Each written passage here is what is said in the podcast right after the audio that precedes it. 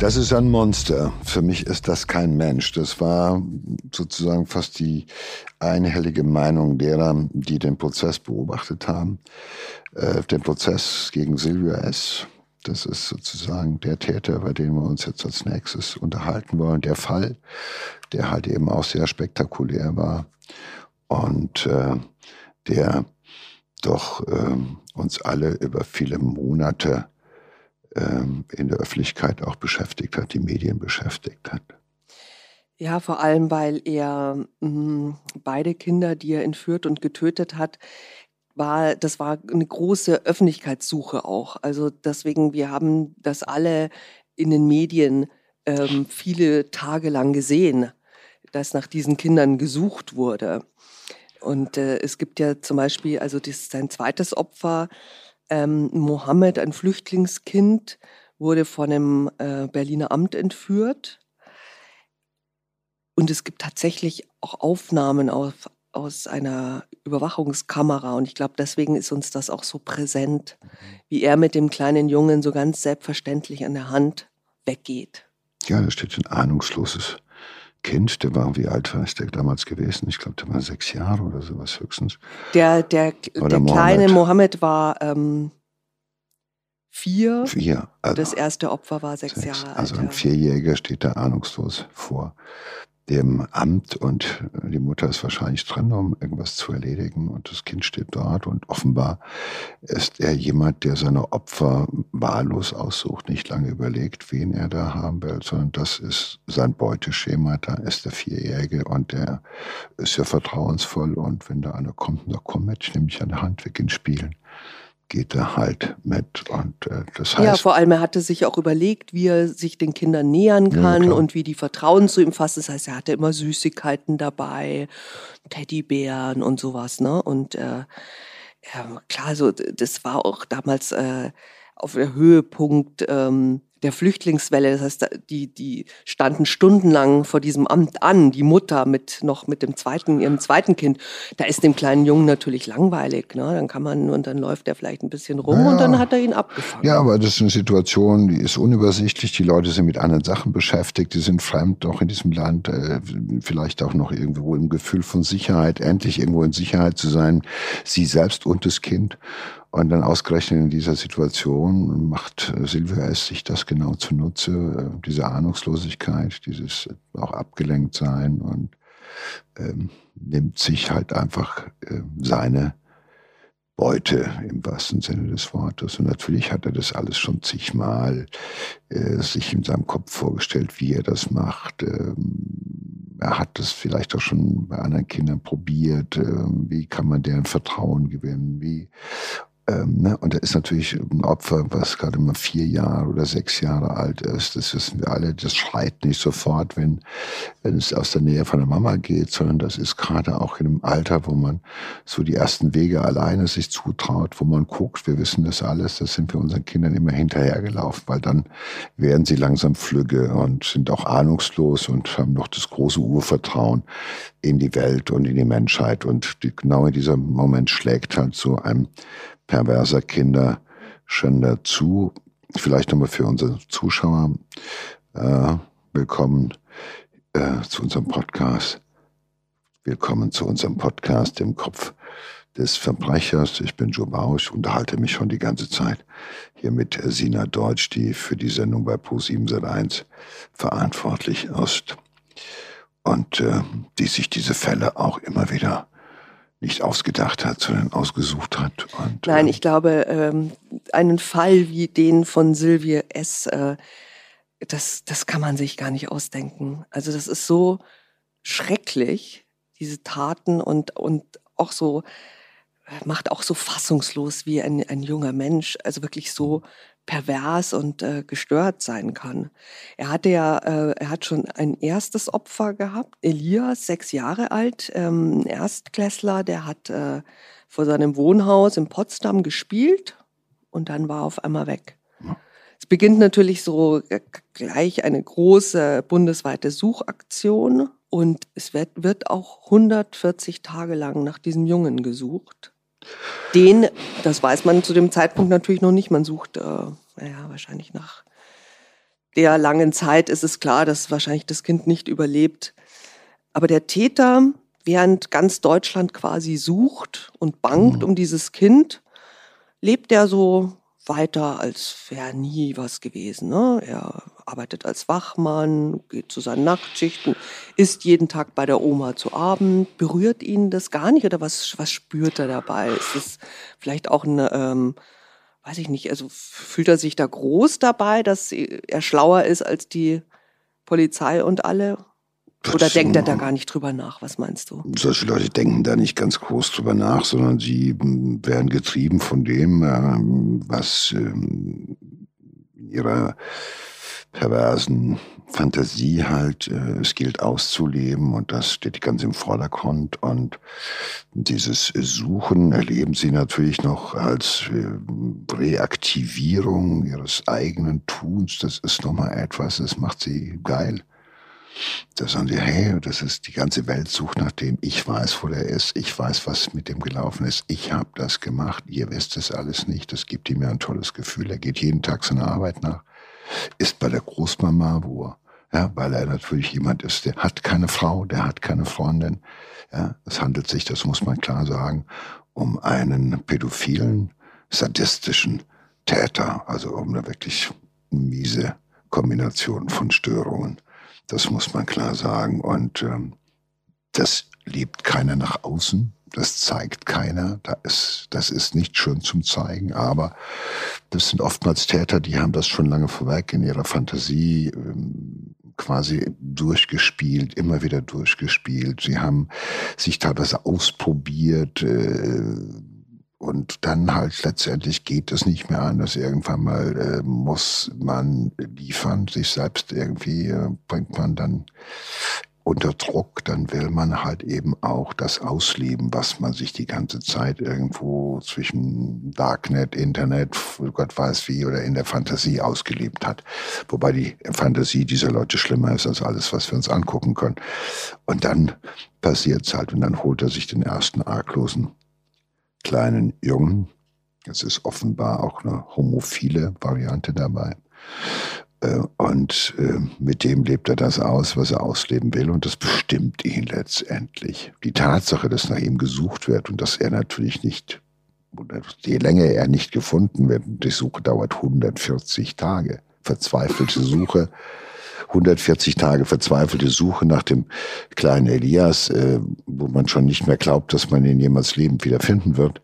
Und dann äh, ähm, erlebt er sich natürlich auch als jemand, der das gut macht, der das richtig macht. Und also man muss sich das ja auch mal vorstellen. Da wird nach dem ersten Opfer von Silvio S. nach Elias wird insgesamt 140 Tage lang gefahndet und gesucht. Ich glaube, die Polizei hat halt einfach weiter gesucht, obwohl die Aussicht, Elias nochmal lebend äh, zu finden, wahrscheinlich immer geringer wurde. Und in dieser Zeit geht der Täter einfach jeden Tag zur Nachtschicht und als Wachmann, er ist bei Oma zum Essen, er geht arbeiten, äh, er besorgt sich und das fand ich besonders beachtlich. Er geht sogar hin und nimmt zu einem Flyer, den die Polizei aufgehängt hat, so einen Suchflyer den nimmt er quasi mit nach Hause als Trophäe, als etwas, was ihm sozusagen nochmal äh, seine Fantasie reaktivieren hilft, was er da gemacht hat, was er erlebt hat, wie schön das war. Da sucht er halt eben Triebabfuhr, so muss man das sagen, aber es geht natürlich nur eine gewisse Zeit gut. Irgendwann mal verlangt es nach dem nächsten Opfer. Du hast gesagt Fantasie und ähm, er hat ja jahrelang seine Fantasien ausgelebt an Puppen. Also als er dann verhaftet wurde, hat man in seinem Kinderzimmer, das ist ja auch ganz schrecklich, ne? Also er wohnt mit 32 Jahren bei den Eltern, isst immer bei der Oma zu Abend und wohnt in seinem Kinderzimmer, wo er sich die abartigsten fürchterlichsten, sadistischen, sexuellen Foltermethoden ausdenkt, mhm. auch aufschreibt auf kleine Zettel, ne, wie er das dann mal später machen wird. Kind besoffen machen, Mund zukleben und so hat man dann später alles gefunden. Kind fesseln und knebeln. Und er hat sich im Internet unglaublich äh, viele Requisiten bestellt. Also ähm, so Kinderpuppen, auch Säuglingspuppen. Die sind ja sehr lebensecht, auch zum Teil, was man da heute kaufen kann. Ähm, Fesselutensilien, äh, Ledermasken, also wirklich alles Mögliche, was, was man sich vorstellen kann. Und da hat er jahrelang seine Fantasien wohl ausgelebt man weiß es nicht anders, man weiß zumindest nicht, ob es noch mehr Opfer gegeben hat. Aber das hat ihm eine Weile genügt, seine Fantasie dann so auszuleben mit Puppen und mit Utensilien und mit Videos oder was weiß ich was. Ähm, das ging, aber natürlich hat er sich immer weiter nach oben getriggert. Das sind ja Reize, die irgendwann manchmal alleine genügen. Das triggert sich ja weiter nach oben. Und ähm, die Katastrophe war sozusagen abzusehen. Und natürlich fragt man sich an dieser Stelle, mein Gott, da lebt dieser Typ mit über 30 in seinem Kinderzimmer. Die Eltern, wo sind die? Fällt denen nichts auf? Fragt man sich nicht, also was ist mit diesem Kind los? Ja, der hat keine Freundin mit 33, okay, der ist schon ein bisschen speziell. Äh, äh, man, ist auch kein gut aussehender Typ, meistens sind die etwas teigig, dicklich. Äh, ja, also das ist, wo man sagt, na gut, der tut sich halt schwer. Aber ja, er war ist, schon so ein Einzelgänger. Ja, ja, aber ne? das waren, ja, ja, die wissen das schon, aber das, die leben ja auch in der Situation, dass keiner so genau hinguckt. Das ist ja so mein Ding immer, wo ich sage, wenn man, wenn irgendjemand etwas genauer hingeschaut hätte oder wenn irgendjemand seinem Impuls gefolgt wäre und hätte auf das vertraut, was er vielleicht im Bauchgefühl bekommen hat, dann hätte man diese Katastrophen verhindern können, zu Teil. Nicht alle sicher.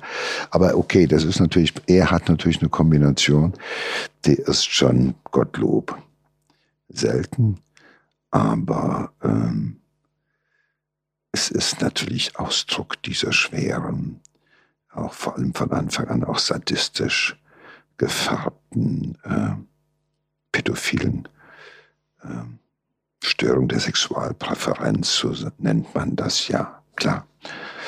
Und ähm, je länger er nicht zum Zuge kommt, äh, je, äh, was, desto brutaler werden seine Fantasien natürlich. Und das ist auch schon eine etwas außergewöhnliche Entwicklung, muss man sagen, dass jemand äh, relativ schnell in so eine sadistische äh, Störung auch verfällt. Also Pädophilie ist das eine, Sadismus ist das andere, also quälen, foltern, äh, töten, äh, um halt sexuelle Befriedigung zu bekommen. Das ist ja nochmal eine eigene Baustelle, äh, jenseits der pädophilen Störung. Er hat ja tatsächlich geübt in seinem ja. Kinderzimmer an diesen Puppen, wirklich geübt und sich genau einen detaillierten Plan gemacht, wie er vorgehen wird, wenn er sich dann wirklich diesen großen einen Kick holt, dass seine Fantasien Realität werden. Naja, das ist, ähm, das ist zunächst mal eine sage ich mal, verborgene Beschäftigung ähm, links, das genügt eine gewisse Zeit. Ähm, da geilt er sich halt eben an den Utensilien auf. Äh, da sind es noch Puppen, aber der Weg von der Puppe zum lebendigen Kind ist natürlich sehr kurz. Kann man erklären, woher solche Fantasien kommen? Ja gut, das, äh, sadistische Störungen sind natürlich irgendwo auch äh, etwas, wo man sich fragt, wo kommt das her? Er hatte selber Leid- und Gewalterfahrungen gehabt. Das haben viele von diesen Tätern nicht. Die sind lieb und freundlich und äh, sehr fürsorglich erzogen worden. Um die hat man sich in besonderer Weise gekümmert. Aber sie finden keine, keine Befriedigung in der Normalität. Und äh, wenn man erstmal angefangen hat, aus irgendeinem Grund damit sozusagen sich zu beschäftigen, dann nimmt es diese Leute gefangen wie in einer Sucht und dann brauchen die immer härtere Strokes, immer härtere Bilder, immer härtere Fantasien, um ihre Erregung auf einem gewissen Level zu halten oder weiter zu steigern. Und das ist halt eben das Besondere dieser, dieser Täter. Sie brauchen immer härtere, immer äh, schlimmere Erregungslevels, äh, um äh, befriedigt sein zu können. Und äh, die Fantasie geht eben geht immer noch einen Tacken weiter als das, was sie dann wirklich erleben. Okay, das ist ja ein Stück weit oft normal, dass in der Fantasie alles etwas anders ist als in der Realität, aber sie werden halt einfach ähm, getrieben von diesen Bildern und ähm, finden auch keine Distanz mehr dazu. Warum man zum Sadisten wird, obwohl man ein freundliches, liebevolles Elternhaus hat, das sind halt einfach abartige Störungen. Und es gibt viele, die haben diese Fantasie, aber sie verstehen sie einzugrenzen und als Fantasie zu belassen, da wo sie hingehören. Und andere werden halt getrieben, sie auszuleben. Und da gehört Silvio S. sicher dazu. Er hat sich einen äh, Schrebergarten gemietet, ohne dass irgendjemand davon wusste. Das sollte wohl dann ähm, so sein Rücksichts Rückzugsort sein, seine kleine Idylle, sein Land nur für sich. Und er hat den äh, kleinen Elias, also sein erstes Opfer, auch dorthin gebracht und dort auch äh, getötet und im Garten vergraben. Vergraben Na gut, es ist natürlich so, irgendwann war klar, er muss die, er muss die Fassade aufrechterhalten und das geht nicht im Kinderzimmer. Im Kinderzimmer kann er mit den stummen Puppen spielen, aber nicht mit einem schreien, schreienden, äh, lebendigen Kind. Und äh, das war schon der Plan, den Schrebergarten abseits der äh, Entdeckungsgefahr äh, anzumieten, äh, dort äh, das äh, sozusagen sein, sein zweites Leben, das geheime Leben äh, auszuleben. Das, glaube ich, war von Anfang an der Plan, die abartigen Fantasien endlich auszuleben. Und es ist ihm zunächst mal auch keiner drauf gekommen, muss man sagen. Er hat ja, also im normalen Leben war der sicherlich einer, der sagt, du, der kann gut mit Kindern der hat zwar keine Freundin, aber er kann gut mit Kindern. Also wenn der eine Freundin Ja, ja, er war, er war das, sehr freundlich zu Kindern, Freundin, konnte gut. Wenn der mal eine mhm. Frau bekommt, der hat richtig da, an dem hat die Freude, weil der kann, der kann gut mit Kindern. Und der konnte auch auf die Kinder auf, weil diese Leute suchen intuitiv den Kontakt zu Kindern. Ja, das können sie. Das ist nun mal wie ein heterosexueller Mensch einfach Kontakt zu Frauen sucht. Ähm, so suchen diese Täter den Kontakt zu Kindern. Äh, das, äh, für sie ist das einfach das Erregungslevel, was sie brauchen. Und natürlich äh, ist das ein Mensch, der, wo die anderen von sagen, der Silvio ist der, der kann wirklich gut mit Kindern. Und das ist natürlich, weil sie es auch wirklich immer wieder auch gut können, sind sie auch gut daran, ahnungslose Kinder und arglose Kinder irgendwo als Beute zu machen. Ja, er muss ja schon äh, irgendwas auch an sich gehabt haben, was denn sein zweites Opfer, äh, den kleinen Mohammed, bewegt hat, mit dem mitzugehen. Ja, also nur, nur ein Teddybär und Süßigkeiten reicht ja nicht, wenn er jetzt wahrscheinlich abstoßend und irgendwie die haben schon, nein, die haben, die sind, äh, diese, äh, gerade auch pädophile Täter sind auf einer Stufe verhaftet, wo sie irgendwo auch sozusagen ein Stück weit in der Entwicklung so kindlich denken können. Also was wir Erwachsenen verlernen, das können die. Die können so in einer Kindersprache, in so einer Nähe, in der Annäherung sind sie halt einfach, sie sind zwar groß und erwachsen und über 30, aber in ihrer Denke und in dem, wie sie sich halt dann geben, da agieren sie wirklich teilweise wie Kinder. Und das ist das Aberwitzige, dass sie halt darüber halt eben auch wunderbare Antennen haben, ja, und einen Instinkt haben, den viele dann halt eben im Laufe ihrer Entwicklung eigentlich verlieren. Und insofern kommt es bei den Kids, bei den Opfern auch noch als was authentisch Positives an. Der ist sozusagen in Augenhöhe ein Stück weit. Und das ist das, was diese Täter halt verstehen, weil sie sich halt äh, auf einen anderen, auf einen anderen Entwicklungsweg gemacht haben. Und äh, wo wir immer denken, hey, wie sieht denn der aus? Und da muss sich doch ein Kind erschrecken oder sowas, weil Kinder haben andere Angstschwellen, andere Sachen, die ihnen Angst machen. Das Fremde macht natürlich erstmal auch manchen Kindern Angst, aber sie erscheinen ihnen auf seltsame Weise nicht fremd, sondern vertraut, weil das können sie. Und das macht sie im Endeffekt auch so gefährlich, weil das glaubt man ihnen nicht. Kurz nach äh, dem äh, Mord an, an Elias geht er also wieder los. Also er will sich jetzt schon mal äh, nach dieser Erfahrung wahrscheinlich überhaupt nicht mehr mit seinen Fantasien zufrieden geben. Ist ja auch alles gut gegangen, ne? er wurde nicht gefasst. Ähm, und er geht also wieder los und verführt quasi diesen, diesen kleinen Flüchtlingsjungen mit ihm mitzugehen.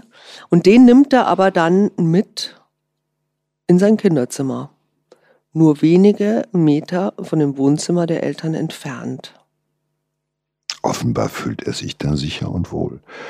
Und offenbar ist das auch der Ort, an dem sozusagen auch alles seinen, seinen Ausgang genommen hat. Das ist sozusagen auch seine Welt, in der das alles äh, gewachsen ist. Und da nimmt er das Kind mit hin. Also offenbar braucht er den nächsten Thrill, den nächsten Kick. So kann ich das nur äh, versuchen äh, zu interpretieren was er da mit seinem. Aber offenbar das Schlimme ist, auch da muss er sich ja doch sicher gefühlt haben, dass er da weiß, da guckt keiner rein, da lässt man ihn in Frieden. Äh, da ist er safe, das muss man sich auch mal jetzt überlegen. Ja. Also wahrscheinlich waren die Eltern nie in diesem Zimmer, weil Entweder sie hätten ja diese ganzen Utensilien und Puppen gesehen. Und haben ne? gesagt, das lass ihn da und das ist seins oder ja. wie auch immer. Klar, ich, bei meinem fünfjährigen Kind gehst du ins Zimmer und guckst nach dem Rechten, bei meinem Pubertierenden auch noch. Aber bei einem, in Anführungszeichen, über 30-jährigen Kind, dann sagst du, okay, der wohnt hier, das ist jetzt seins und dann gehst du nicht mehr hin. Vielleicht willst du es auch gar nicht wissen. Also jedenfalls, er muss sich verdammt sicher gefühlt haben, sonst wäre er da nicht hingegangen. Und äh, wie dem auch sei, er hat es gemacht und dann ging es ja auch nicht. Ähm, da ging es ja auch furchtbar weiter, muss man sagen. Ja, und es ging auch über Stunden. Ähm, wir wollen uns wirklich nicht vorstellen, was da alles passiert ist. Ähm, auf jeden Fall hat er den äh, Missbrauch auch äh, gefilmt. Man hat ähm, Fesselspuren gefunden an dem Kind, es wurde stranguliert. Und das muss man sich mal vorstellen, ne? so ein kleines Kind, 14 Kilo, der muss also auch die größte Zeit bei Bewusstsein gewesen sein und hat bestimmt auch furchtbare Angst gehabt. Das ist Todesangst. Todesangst und natürlich Fassungslosigkeit. Also man muss sich vorstellen, dass so ein Kind rechnet. Also wir haben vielleicht noch, wir haben schon keine Vorstellung von dem, was geht und so ein Kind schon mal gar nicht. Und äh, da geht's, das ist, das sprengt alles, was wir jetzt denken könnten. Aber gut, also jedenfalls wissen wir, wie das ausgegangen ist nach einem Horrorszenario letztendlich bringt er das Kind um. Ja, eventuell tatsächlich auch, weil das Kind angefangen hat zu schreien. Dann doch. Wobei es meistens auch so äh, Mundknebel und Masken tragen musste. Ja, das, das war wohl auch sein Ding. Ne?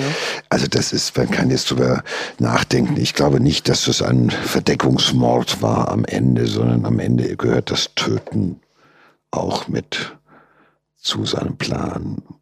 Er weiß, beim ersten Mal hat er das durchgezogen und er wird es auch diesmal durchziehen. Und er versucht das Opfer nur so lange am Leben zu halten wie eben möglich, weil das Quälen ist das, was ihn geil macht, das ist das, was ihm Befriedigung gibt. Und das Töten am Ende gehört auch dazu, davon bin ich felsenfest überzeugt. Also du meinst, das Töten an sich ist schon auch äh, dann eine Befriedigung oder ist, wird das nur so billigend in Kauf genommen, weil es dann halt irgendwie mal passiert, das Töten wenn man ist sozusagen der das das das Ende, das ist das krönende Ende, weil da geht's hin, aber der, der Weg dahin, da versucht ein Täter natürlich so lange wie möglich das irgendwie hinzuhalten, weil er hat es oft genug in der Fantasie ausgelebt und jetzt hatte er endlich ein Opfer. Und mit diesem Opfer versucht er natürlich so lange wie möglich, so, wie es eben nur geht und verträglich, also wie, solange das Opfer es überhaupt aushält das Ganze irgendwo mit ihm durchzuziehen. Und ähm, das Töten gehört dann auch letztlich dazu. Also nicht nur das in Kauf nehmen, sondern dass man, das übersteht, ein vierjähriges Kind übersteht diese Torturen nicht. Also da zu sagen, ich wollte das nicht töten, das glaube ich dem nicht. Hat er auch nicht behauptet. Und wenn er es versucht hat, war es nicht richtig. Die Leiche packt er in eine kleine Plastikbadewanne und schüttet Katzenstreu drüber, damit die nicht anfängt zu riechen und stellt sie in sein Auto und geht dann wieder ganz normal seiner seinem Alltag nach. Das heißt, er will sie erstmal nicht vergraben. Er braucht sie als erstmal als Trophäe, erstmal Katzenstreu dran und erstmal erhalten, nicht sofort die Leiche sozusagen ver vergraben, sondern sie noch eine Weile in äh, in Verfügung oder in ja in oh Gott, wie soll man sagen, ja noch also nicht sofort entsorgen, sondern erst noch eine Weile konservieren in Katzenstreu, um sich nochmal vielleicht daran zu, ich will es gar nicht aussprechen, ne? Ja, das erste Kind, das ähm, hat er am gleichen Abend getötet und dann eben in seinem Garten da vergraben. Vielleicht wollte er auch noch ein bisschen. Man weiß es gar nicht. Man weiß variieren beim, beim zweiten Mal. Ja klar, ne? das sind ja immer diese Fantasie äh, setzt sich ja fort. Sie findet neue, neue. Eingebungen und dem versucht der Täter nachzugehen. Und äh, es genügt ihm dann halt nicht, äh, dass das Kind dann letztendlich nach einer furchtbaren Tortur zu Tode kommt, sondern er streut Katzenstreu dran, um sie noch eine Weile halt eben ähm, ja, ein Stück weit ja auch zu konservieren. Und äh, das zeigt ja auch im Endeffekt, dass, äh, dass äh, Wahrnehmung des Toten er ist ja wie eine Puppe, er geht ja damit um wie mit seinen Puppen. Die hat er auch immer, die konnte man ablegen und die waren dann immer noch da. Aber so ein totes kleines Kind, das ist halt einfach, äh, das kann man nicht so lange aufheben. Aber er versucht es halt auch. Das spricht dafür, dass es einfach ähm, schon äh, eine allerschwerste pervertierte Persönlichkeit ist, die dahinter steckt.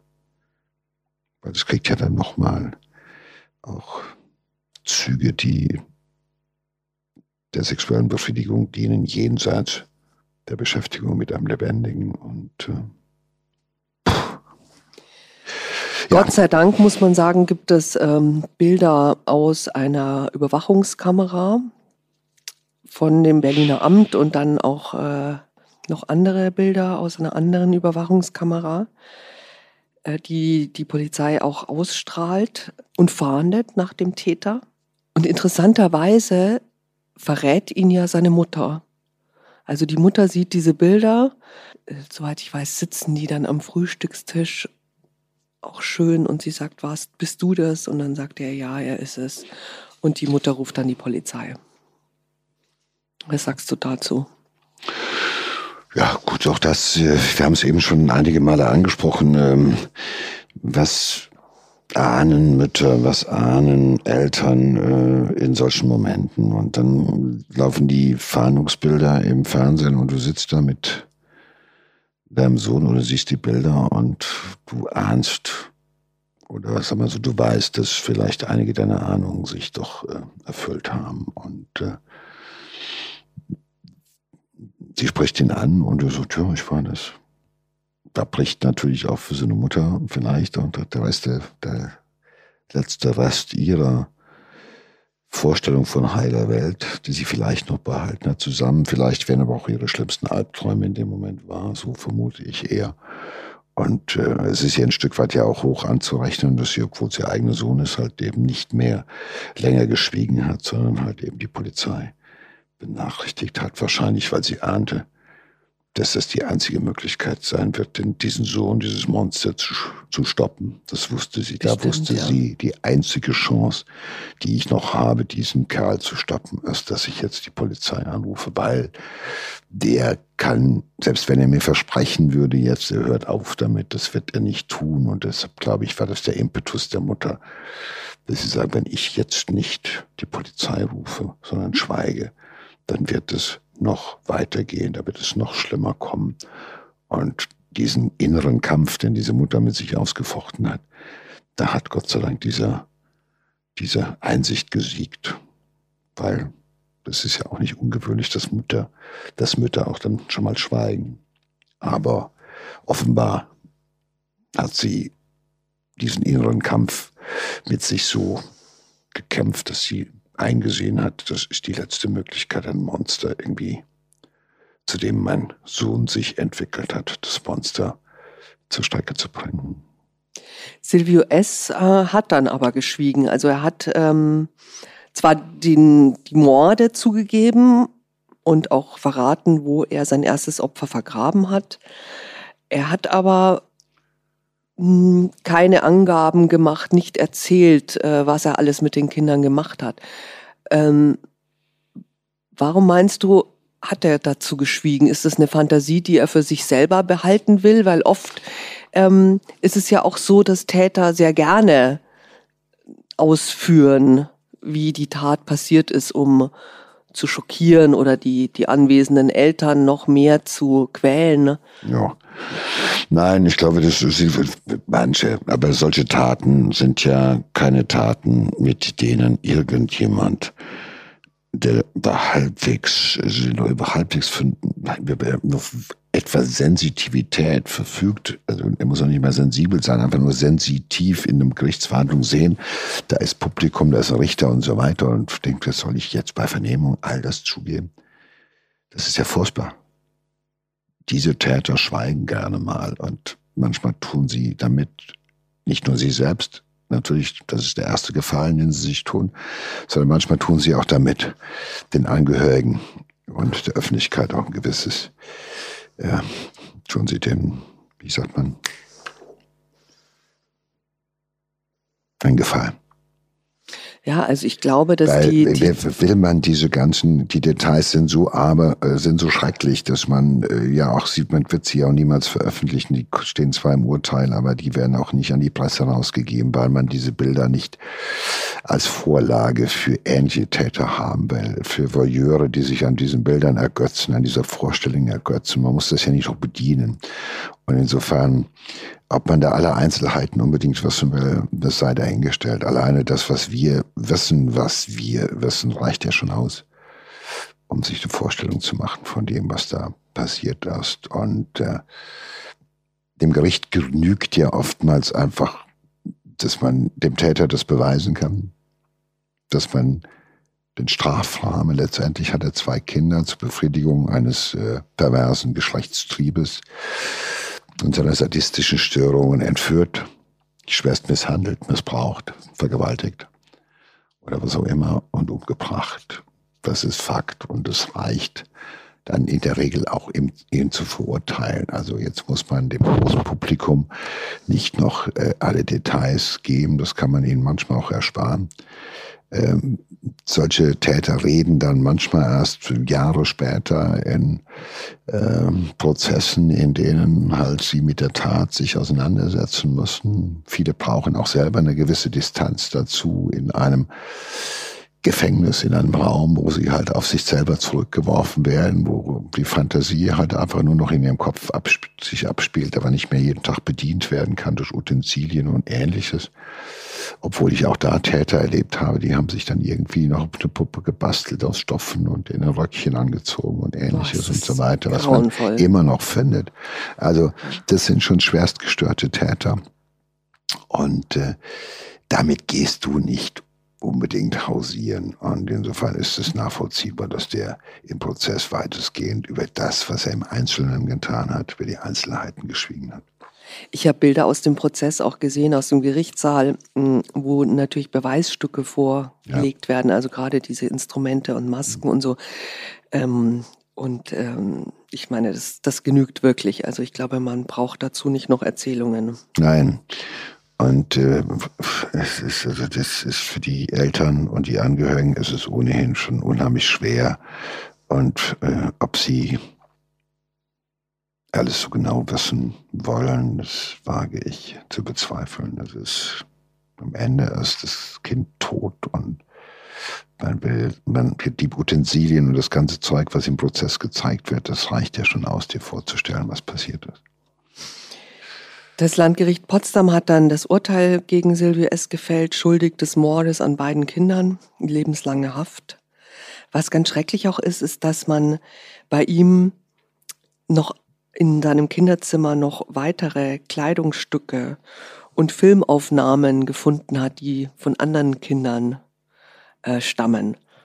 Und man weiß einfach auch nicht, ob die beiden kleinen Jungen wirklich seine einzigen Opfer waren. Ja, also ich hoffe mal oder gehe mal davon aus, dass er hat das eingestanden, was man ihm halt beweisen konnte. Aber ähm, die Tatsache, dass er zu der Leiche des ersten Kindes hingeführt hat, gibt mir zumindest die Hoffnung, dass es dabei geblieben ist, dass es nur zwei Opfer gab und dass das, was du da gerade erzählt hast, Fotoaufnahmen, Kleidungsstücke, dass das sozusagen äh, Fetische waren, mit denen er sich schon aufgegeilt hat in der Vorgeschichte, die er auch brauchte natürlich.